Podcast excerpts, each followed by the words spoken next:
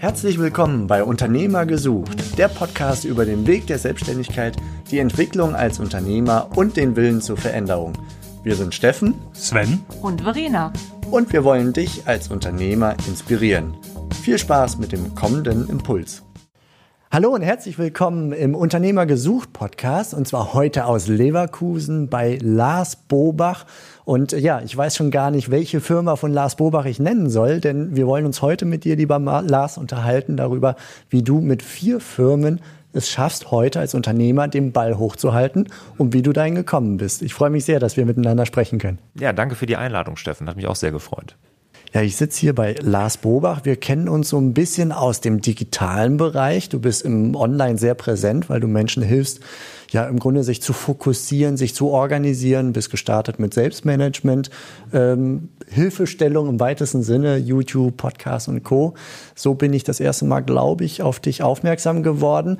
Und wir haben eine Parallele erkannt, die uns beide verbindet. Das ist die Franchise-Szene, weil du im Franchising als Franchise-Nehmer quasi deine Unternehmerkarriere begonnen hast, so möchte ich es mal sagen, und heute auch noch dem Franchise sehr verbunden bist.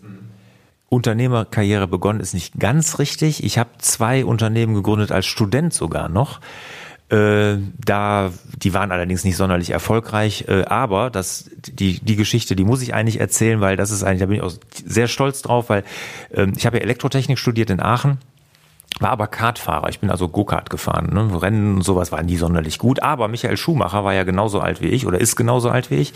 Und ich habe damals mit einer meiner Firmen habe ich ein äh, Telemetriesystem für Michael Schumacher Formel 3 Rennwagen. Oh, okay, da ging es schon los dann. Aber aber nie verkauft. Also ich habe ich war so auf die Technik, ich habe das so wer war so in der Technik drin, wir haben das so technisch geil gemacht damals. Ich meine, das ist ja 25 oder noch länger her und äh, ich weiß noch, da sind wir nach Nogaro gefahren. Ich hatte überhaupt kein Geld für Sprit und hatte noch Winterräder auf meinem äh, Auto mitten im Sommer, weil ich mir keine Sommerräder leisten konnte. Und aber es waren so tolle ich war das hat, hat mir so einen Spaß gemacht, das Ding so technisch zu entwickeln, aber leider haben wir es nie verkauft. Okay, aber seitdem ist, glaube ich, viel passiert, denn heute verkaufst du durchaus ein paar Sachen, ne? Das passiert, ja. heute, heute verkaufe ich was. Du hast mir eben im Vorgespräch auch erzählt, dass du ähm, nicht nur nicht etwas nicht verkauft hast, sondern du hattest tatsächlich auch die Möglichkeit, ein Unternehmen sehr, sehr günstig zu übernehmen, weil es in Schwierigkeiten war. Du warst dort als Geschäftsführer schon unterwegs. Ich glaube, es war nicht wegen dir in Schwierigkeiten, sondern du kamst dann als Geschäftsführer dazu und äh, dann konntest du das Ganze für eine D-Mark ohne Schulden übernehmen, hast dich damals aber nicht getraut. Das finde ich sehr interessant vor dem Hintergrund, dass heute äh, du vier Unternehmen parallel hier managst und äh, anführst. Was würdest du sagen? Was, was war damals der Grund, dass du dich nicht getraut hast? Was ist die Story dahinter? Ich, ich, ja, Unsicherheit, ne? Ich war mir nicht sicher, kann ich Unternehmer? Ne? Bin ich dafür geeignet? Und äh, das war ja so, dass ich als angestellter Geschäftsführer da reingekommen bin, das Ganze hin unter einer AG und ich war 29. Ne? Ich war also noch sehr jung und hatte damals wirklich einfach nicht die Traute. Ne? Und ich bin völlig mit blauäugig da rein. Ich bin als Geschäftsführer da rein, hatte mir nicht eine BWA vorher angeguckt. Also wie man das machen kann im Nachgang, muss ich sagen. Aber, also, aber irgendwie Softwarebranche und so, das hörte sich alles so toll an und, ähm, und es war ein Sanierungsfall und dann hat mir den nach einer, nach einer gewissen Zeit, nachdem ich das ganze Desaster halt überblicken konnte, mir das Ganze für eine Mark damals angeboten und ja, da habe ich einfach kein Selbstbewusstsein gehabt, da ich gedacht habe, ich schaffe das. Das habe ich mir nicht zugetraut. Du bist dann als Geschäftsführer drin geblieben und hast tatsächlich auch als angestellter Geschäftsführer den Turnaround äh, hingekriegt. Damit Selbstbewusstsein gesammelt und wolltest dann kaufen, ne? Genau, das so war's. Ich habe dann gemerkt, ich kriege das irgendwie hin und dann wollte ich kaufen, dann war es aber zu spät. Da haben die Gesellschafter erkannt, oh, da kann man ja doch noch Geld mit verdienen und dann haben sie es mir nicht mehr verkauft, genau. Und wie ging es dann bei dir weiter? Also du hast da, sagen wir mal, Blut geleckt, oder? und wolltest dann doch gerne Unternehmer werden, da weiter als Geschäftsführer zu managen in angestellter Form. Das war jetzt nicht unbedingt langfristig eine Option für dich. Nee, überhaupt nicht. Also ich hatte, man muss man auch wissen, ich bekomme aus dem Unternehmerhaushalt. Mein Großvater war Unternehmer, mein Vater und und und. Also ich war schon immer irgendwie bei mir im Blut und ähm, deshalb war es auch komisch, dass ich mich das nicht getraut habe, aber es war wirklich so, ich hatte das Selbstbewusstsein nicht. Und als ich dann den Turnaround da geschafft habe, war sicherlich ein bisschen mehr Selbstbewusstsein da, aber auch noch nicht so ganz. Und Ich habe aber dann versucht, viele Firmen zu kaufen. Ne? Also, oder nicht, ich habe es versucht, ich habe mir, ich wollte, ich hatte Gedanken, jetzt kaufst du eine Firma und machst dich so selbstständig und wirst so dann Unternehmer und da hatte ich halt auch nicht kein Geld für. Und dann bin ich ja dann Richtung Franchising gegangen, genau. Genau, da hast du dich umgeschaut, was wäre denn möglich? Hattest wenig Eigenkapital und hast dann einen Tipp gekriegt, guck doch mal, Franchise wäre doch eine Option und bist dann als Franchise-Nehmer gestartet. Was war für dich dir, damals die Motivation, das dann letztendlich zu machen? Also da dann wiederum die Traute zu haben, dein Leben zu verändern und einfach ja, irgendwo auch ins Risiko reinzugehen. Bist du aus dem Schmerz heraus gestartet? Schmerz würde ich es nicht nennen. Ich wollte einfach selbstbestimmter sein. Ne? Da erzähle ich gerne, wenn ich das gefragt werde, die Geschichte in dem Softwareunternehmen. Uns ging es hinterher einigermaßen gut. Also wir haben Geld verdient und war dann hinterher auch in Ordnung. Und ähm, das Produkt war aber total veraltet. Und ähm, wir hätten dringend da investieren müssen. Ne? Also dringend neue, das Produkt aktualisieren, erweitern und und und für den Markt. Und ähm, die Gesellschafter, wir waren relativ groß damals, ich glaube mehrere Niederlassungen in Deutschland, sieben oder so, weiß ich gar nicht mehr genau. Auf jeden Fall mussten wir eher einige schließen, aber die Häuser, die Gebäude, in denen wir damals saßen, gehörten allen unseren Gesellschaftern. Und was haben die natürlich nicht getan, als wir da rausgegangen sind, auf die Miete verzichtet. Ne? Also wir haben also für leerstehende Gebäude weiter Miete zahlen müssen, weil das ja in die Tasche der Gesellschafter ging, aber konnten uns aufgrund dessen nicht in Investitionen in die Zukunft leisten. Und solche Dinge dann, so Fehlentscheidungen von anderen irgendwie ausbaden zu müssen, da war ich, war ich irgendwie leid. Ne? Also ich habe gesagt, ich will das irgendwie selber. Ich will selber dafür verantwortlich sein, was ich tue. Und da war es halt nicht so. Ne? Ich stand da und hätte ja nicht sagen können, ich zahle euch das nicht mehr musste ich, ne, war ja weisungsgebunden. Und ähm, ja, dieses Fremdbestimmtsein, das hat mich gestört. Mhm. Und dann hast du den Schritt gewagt. Jetzt hören bestimmt Leute zu, die in einer ähnlichen Situation sind, äh, wo der, die Gesellschafter spinnen, der Chef spinnt, die Kollegen spinnen oder irgendetwas anderes nicht passt.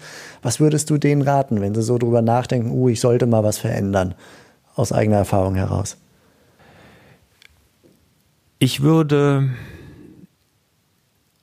ich würde, also ich würde alle Optionen offen halten. Also das ist ähm, und vor allen Dingen, ich würde es mich trauen, weil irgendwie, wenn man so ein gewisses Vertrauen in sich hat und in seine eigene Stärke, dann wird es immer weitergehen. Bei mir war es damals so, ich habe ja dann mit Isotech, jemand, der sich mit feuchten Kellern beschäftigt, selbstständig gemacht und meine äh, Freunde oder Bekannte, also sie haben das alles nicht, alle nicht verstanden. Ich war Geschäftsführer, ich hatte einen Firmenwagen, einen dicken Firmenwagen und ich hatte schon drei Kinder damals und dann mache ich mich mit was selbstständig, ganz alleine. Ich hatte einen Angestellten. Ich bin zwei Jahre mit dem Smart durch die Gegend gefahren, ne, weil ein größeres Auto wollte und konnte ich mir anfangs auch nicht leisten.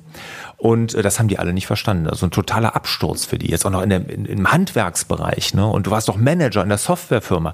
Und was ich dazu auf die ursprüngliche Frage, was ich da den raten würde, sich alle Optionen offen halten, aber wirklich auf sich und sein Herz hören und da reinhören, was man selber will und egal was die anderen denken. Darauf einfach scheißen. Ja, das ist schöne, klare Worte. Das finde ich super. Und du hilfst heute auch, um das vorwegzunehmen, du hilfst Menschen heute auch dabei, ne? unter dem Schlagwort Navi fürs Leben. Das heißt also, Navi braucht einen Kompass, eine Richtung. Und die zu definieren ist ja mehr als ein Hobby geworden. Ne? Also du hast aus dem Hobby heraus, würde ich mal sagen, wahrscheinlich, bist du, bist du da reingewachsen. Das ist eine der vier äh, Firmen, die du heute managst, dass du Menschen einfach auf ihrem Wege in die richtige Richtung hilfst. Genau, das mache ich und das ist äh, eine Passion und meine Berufung, würde ich sagen. Aber du hast mehrere, ne? Also wir sprechen ja von vier Firmen. Du bist also immer noch bei Isotech als Franchise-Nehmer, nicht mehr geschäftsführend tätig, aber in Gesellschafterform. Also du spielst da noch mit. Genau. Und äh, du daraus entstanden ist gewissermaßen eine Agentur, weil du dein Franchise-Nehmerbetrieb, Isotech, sehr erfolgreich aufbauen konntest, weil du sehr stark im Online-Marketing warst, als einer von vielen Gründen wahrscheinlich. Und ich nehme an, auch da wurdest du wieder gefragt, sag mal, wie machst du das so? Hast gemerkt, da ist ein Bedarf, da ist, fehlt Know-how. Es ist eine Online-Marketing-Agentur daraus entstanden. Die gibt es heute auch noch. Wie lange ist das her? Das ist jetzt äh, knapp fünf Jahre her, genau. Wie leicht oder schwer fiel dir die Entscheidung, da noch ein weiteres Spielbein aufzubauen? Da, da habe ich überhaupt nicht drüber gegrübelt in dem Moment. Ne? Das war einfach so, da kamen so viele Anfragen, dass ich gesagt habe, mache ich jetzt einfach. Ne? Also da habe ich wirklich gar nicht zweimal drüber nachgedacht. bevor wir gleich darüber sprechen, wie du es schaffst, vier Bälle gleichzeitig in der, in der Luft zu halten. Damals war das ja dann dein, dein Start mit, äh, mit doppelter, doppeltem Fokus. Dein aktueller Podcast heißt ja Hallo Fokus, das passt gerade wunderbar. Also du hattest einen doppelten Fokus und musstest das wahrscheinlich erstmal lernen. Fiel dir das schwer oder ging das mal eben so? Ja, dazu muss man natürlich sagen, ich habe mir wirklich Isotech so aufgebaut, dass ich im Tagesgeschäft so gut wie gar nichts zu tun hatte. Ne? Ich habe wirklich, ich sage, ich war ein Frühstücksdirektor, wirklich im wahrsten Sinne des Wortes. Ne? Also es hätte wirklich eine Stunde am Tag locker gereicht, um meinen Isotech-Betrieb, der ähm, damals der größte war in Deutschland, ähm, zu managen, weil ich hatte so gute Leute oder ich habe so gute Leute da immer noch, dass das reichte und mir war es dann immer schnell langweilig. Ne? Und dann musste irgendwas anderes her und dann habe ich mich ja in dem Zuge mit Online-Marketing beschäftigt und ähm, und da habe ich meine ganze Kraft drauf gesetzt. Und es war wirklich nicht so, dass ich da Schwierigkeiten hatten, beides, weil ich habe mich in der Firma erstmal, also die Firma unabhängig von meiner Person gemacht. Ne? Das war immer mein Ziel. Und wenn man, äh, wir hatten im Vorfeld ja auch über Stefan Merath gesprochen, ne, der ja sagt, äh, der Kunde für dich als Unternehmer ist der Nachfolger. Und genau das habe ich verstanden damals irgendwann mal und äh, habe ich auch für gebraucht, aber ich habe es irgendwann verstanden gesagt, das machst du jetzt auch. Ne? Und da habe ich mich dann auch viel getraut zu investieren in Leute, die ich mir vielleicht noch gar nicht hätte leisten können in dem Moment, aber wo ich dachte, das zahlt sich irgendwann aus und es hat sich auch alles ausgezahlt. Und so habe ich das Unternehmen komplett unabhängig von meiner Person gemacht. Und, ähm, und deshalb der Schritt dann ins Online-Marketing, in die Agentur, war dann gar nicht so schwer, weil ich hatte die Zeit. Okay. Und ich hatte Isotech so aufgestellt, dass das funktioniert. Du hast äh, viele Leute investiert. War das der größte Hebel, würdest du sagen, dass du dich von oder das Unternehmen von dir unabhängig machen konntest? Total. Das ist, also wenn ähm, viele tun sich da wahnsinnig schwer und warten immer auf irgendein Ereignis, was passieren muss, um dann mehr Anfragen, dann kann ich mir das leisten, äh, mehr Liquidität, dann kann ich das leisten und und und. Ich sage einfach immer machen ne, wirklich machen. Und der Freiheitsgrad, den man dadurch gewinnt und wie viel Spaß es macht, am statt im Unternehmen zu arbeiten, aus diesem Hamsterrad raus, wo ich im Tagesgeschäft in diesem täglichen Firefighting hänge und mit reklamierenden Kunden mich rumschlagen muss und anfragen und auch viele schöne Momente dabei, aber es ist halt auch viel, was nicht so viel Spaß macht. Ne? Und das am Unternehmen arbeiten, das habe ich gemerkt, das macht mir am meisten Spaß. Ne? Und genau deshalb war das für mich also der goldrichtige Schritt. Ja, das greifen wir jetzt genau so auch mal auf. Also du hast vier Firmen gerade parallel. Du bist äh, Franchise-Nehmer bei Isotech. Du hast diese besagte Online-Marketing-Agentur. Ähm, Deren Namen dürfen wir auch ruhig mal nennen hier, ne? Ja, genau. Das ist die Franchise Rockstar, so wie dein Podcast jetzt auch heißt. Ne? Also aus der, aus der ehemaligen Agentur, die du eher allgemein aufgebaut hast, ist es jetzt die Franchise Rockstars GmbH als Agentur. Absolut richtig. Ja. Genau. Dann sehr gerne. Ich wollte es nicht bewusst verschweigen, lieber Lars. Dann hast du Lars Bobach an sich. Das ist, wo du hilfst, wie wir es gerade eben schon mit dem Navi fürs Leben angesprochen haben, wo du Menschen hilfst, also sich zu fokussieren, zu planen und äh, dann eben auch ins Handeln zu kommen als ein Fokus. Sehr online-spezifisch, Online-Kurse und so, aber auch mit Events. Ne? Ja, das ist das ist entstanden, das ist auch eine Geschichte, das war auch gar nicht so geplant, das war null geplant. Ich habe, als ich Online-Marketing gemacht habe für Isotech, haben wir viel geblockt. Ne? Also ich habe einen Blog geschrieben über feuchte Keller, Schimmelsanierung. Und ähm, das hat mir Spaß gemacht, also generell dieses Online-Marketing, aber das Thema machte mir nicht so viel Spaß. Also ist jetzt nicht mein Herzensthema, Leute in einen trockenen Keller zu kriegen. Ist wichtig, ne? aber darüber zu schreiben war jetzt nicht mein Herzthema. Ich habe gedacht, boah, aber das Schreiben macht mir so viel Spaß. Jetzt schreibst mal über Themen, die dir Spaß machen. Und das ist halt Selbstmanagement. Ne? Wie ich mich organisiere, wie ich meinen Betrieb organisiere, wie ich den Papierlos zum Beispiel organisiere, wie wir uns hier organisieren, dass wir uns keine internen E-Mails schreiben. Sowas habe ich ja alles. Und darüber schreibe, habe ich geschrieben. Und so ist dann ein Blog entstanden, der immer mehr Reichweite kriegte. Dann habe ich einen Podcast draus gemacht. Dann habe ich einen äh, YouTube-Kanal und, und, und, und. Und so ist das Business entstanden. Und dass ich dann jetzt wirklich eine Akademie aufgebaut habe darüber, ja, wie man sich besser organisiert für Unternehmer, Selbstständige und Führungskräfte. Ne? Und da gibt es Online-Kurse und aber auch Präsenzworkshops. Ja. Und als wäre das alles noch nicht genug, hast du jetzt ein relativ neues äh, Hobby dir angelächelt, nämlich Franchise-Nehmer bei Clever Fit ja. zu werden, mit deinem Sohn gemeinsam. Und äh, da seid ihr gerade auf Standortsuche, also ihr steht relativ am Anfang, habt aber wahrscheinlich insofern auch viel zu tun, organisatorisch finden, suchen, mit Menschen sprechen und so weiter und so fort. Und jetzt in Summe, wenn wir das alles betrachten, wie kriegst du das hin parallel? Also erstmal habe ich das gar nicht das Gefühl, das hört sich jetzt alles so viel an, das fühlt sich bei mir gar nicht so viel an, weil ich wirklich im Tagesgeschäft in meinen Firmen so gut wie gar nicht gebraucht werde. Ja, das habe ich wirklich bewusst, nachdem ich das bei Isotech verstanden habe, wie wichtig das ist, dass ich mich da rausnehme. Was meinem Seelenfrieden total, für meinen Seelenfrieden gut ist, aber auch für die Firma total gut ist.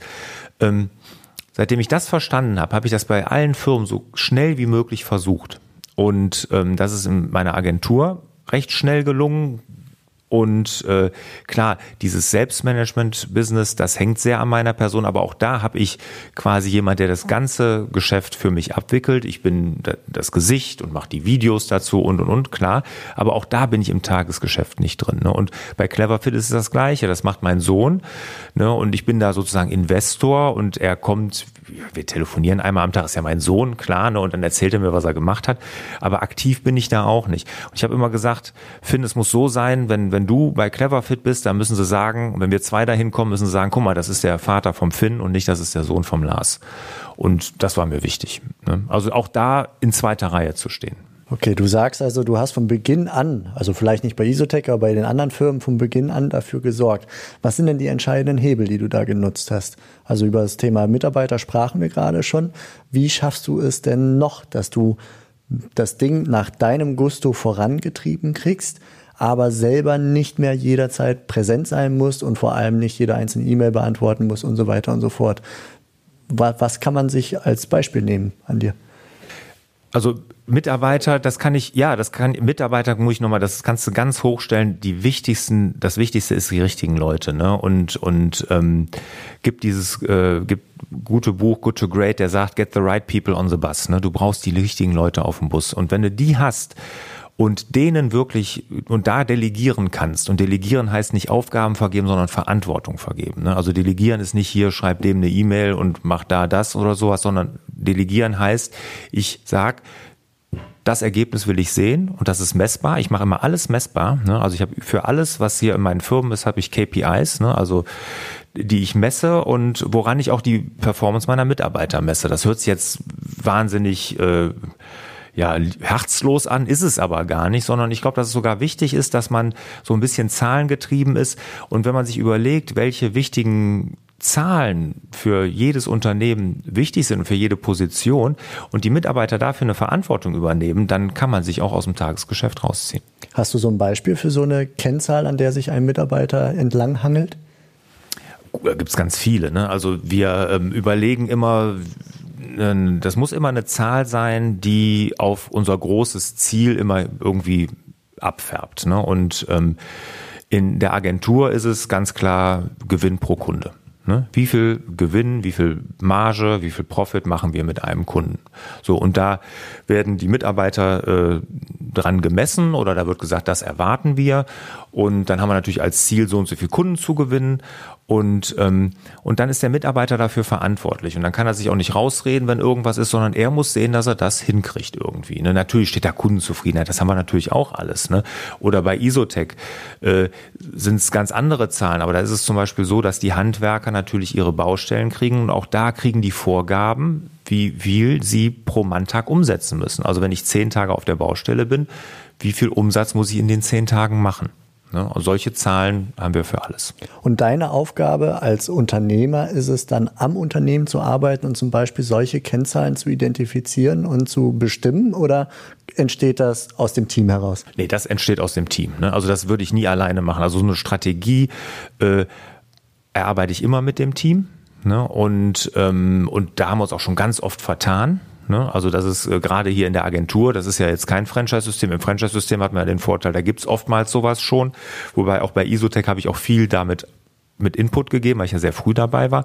Aber bei der Agentur haben wir uns natürlich oft verrannt. Ne? Da haben wir falsche KPIs uns gesetzt, gemerkt, die gehen in die falsche Richtung, wieder angepasst und und und. Aber das machen wir immer im Team. Immer.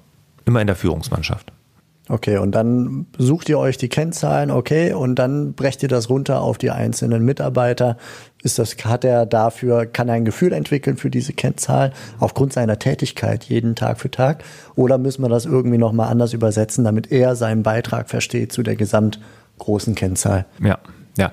Und was, was wenn, also was man mit diesen Kennzahlen auch erreicht, ist, dass man eine klare Struktur bekommt. Ne? Und das merke ich ganz häufig, dass auch bei ähnlichen Unternehmen, die das auch vielleicht versuchen und dann nicht hinkriegen, weil die Struktur nicht passt. Ne? Und weil, wenn ich jetzt zum Beispiel, nochmal Beispiel Isotech, wenn ich sage, okay, ich erwarte von einem gewerblichen Mitarbeiter so und so viel Umsatz pro Tag, den er macht. Ne? So, dann daran messe ich ihn, daran misst sich auch seine Prämie. Ja? Und wenn ich jetzt natürlich aber eine Baustelle habe und dann immer unterschiedliche Leute dahin schicke, morgen die, übermorgen den anderen und dann nochmal jemand, dann kriege ich das ja nie aufgelöst.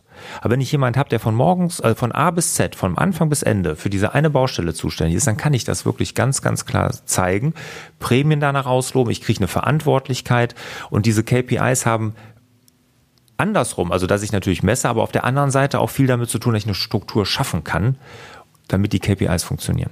Hilft dir da grundsätzlich so das Credo One Face to the Customer? Also ein Kunde hat einen Hauptansprechpartner? Ja, ja, absolut. Ein Verantwortlich, der für den Kunden verantwortlich ist, genau. Ja, okay, wertvoller, wichtiger Hinweis. Vielen Dank.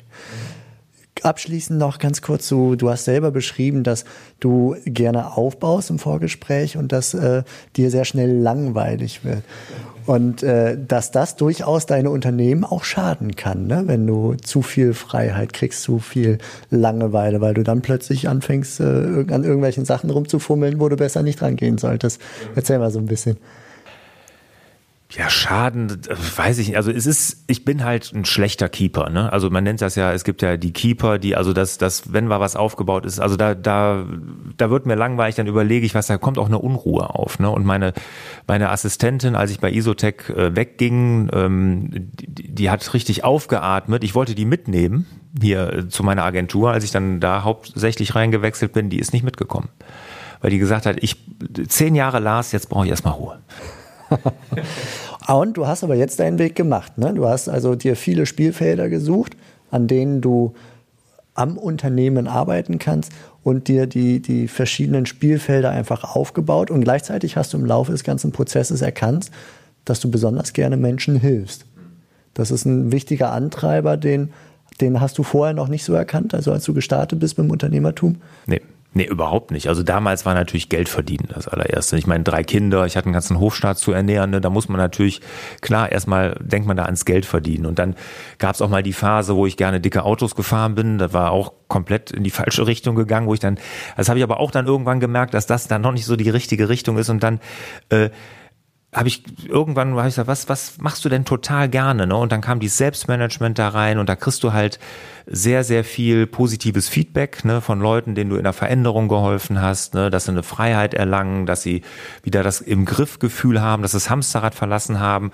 Und das Gleiche äh, merke ich auch im Unternehmen, wenn ich in meinen Unternehmen die Mitarbeiter so führe, coache oder die Freiheiten gebe, dass sie richtig aufblühen. Ne? Das, das macht so einen Spaß, sowas zu sehen. Ne? Und ähm, das ist wirklich eine Sache, die hat sich entwickelt. Also Menschen zu helfen, erfolgreich zu sein, so hast du eben das genannt. Was, was auch immer Erfolg ist. Für jeden individuell was anderes, ne? aber Hauptsache, sie strahlen am Ende. Genau, genau. Ja, okay. Lieber Lars, vielen herzlichen Dank für diese Einblicke. Mich würde jetzt abschließend interessieren, wenn du so das ganze Revue passieren lässt, hast du so ein, einen zentralen Rat, Tipp oder ein, ein Credo, ein Grundsatz, wo du sagst, wenn ich den ganz am Anfang gehabt hätte, zum Beispiel so Geschäftsführerzeit, dann wäre vieles noch einfacher gewesen? Also ich würde sagen, zwei Tipps hätte ich, wenn ich darf. Der eine ist ähm, Liquidität immer vor Rentabilität. Das ist, äh, glaube jeder, der Unternehmer ist, weiß ganz genau, was ich meine. Und gerade wenn man startet, sollte man sich dem wirklich ganz dick hinter die Ohren schreiben. Ähm, und der andere ist, und das geht ein bisschen tiefer, ähm, nie etwas zu machen, nur des Geldes wegen. Lieber Lars, vielen herzlichen Dank. Das lasse ich jetzt einfach so unkommentiert stehen. Und äh, ja, ich hoffe, dass ihr, liebe Hörer, was Interessantes hier mit rausnehmen konntet. Also von einem, der, wie wir alle mal ganz am Anfang gestartet ist, jetzt vier Bälle gleichzeitig hochhält und sich damit immer noch extrem wohlfühlt und auch noch die Energie aufbringt, andere Menschen auf genau diesem Weg weiter zu begleiten.